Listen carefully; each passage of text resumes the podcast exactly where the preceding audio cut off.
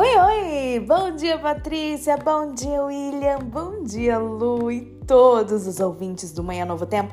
Chegando aqui no seu rádio, a boa notícia de hoje. Escuta só, aos 65 anos, uma senhora não imaginava ser tão querida entre os colegas.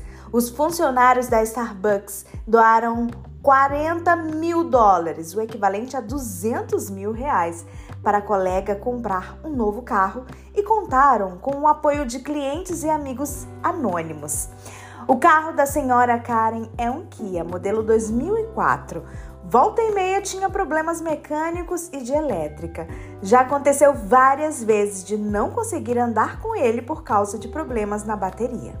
E de fato, ela não queria gerar transtorno para as pessoas à volta dela.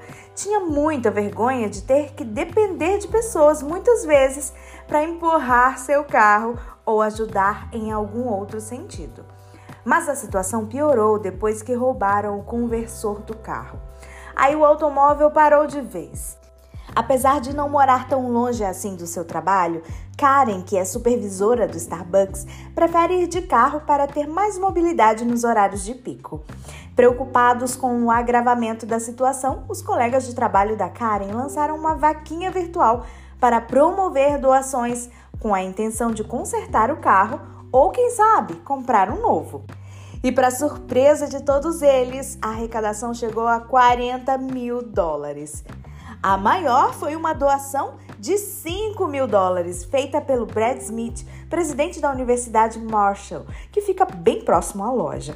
Karen afirmou que jamais imaginou que haveria tanta mobilização porque a maioria dos doadores são jovens na faixa dos 19 anos, cheios de preocupações e gastos diversos.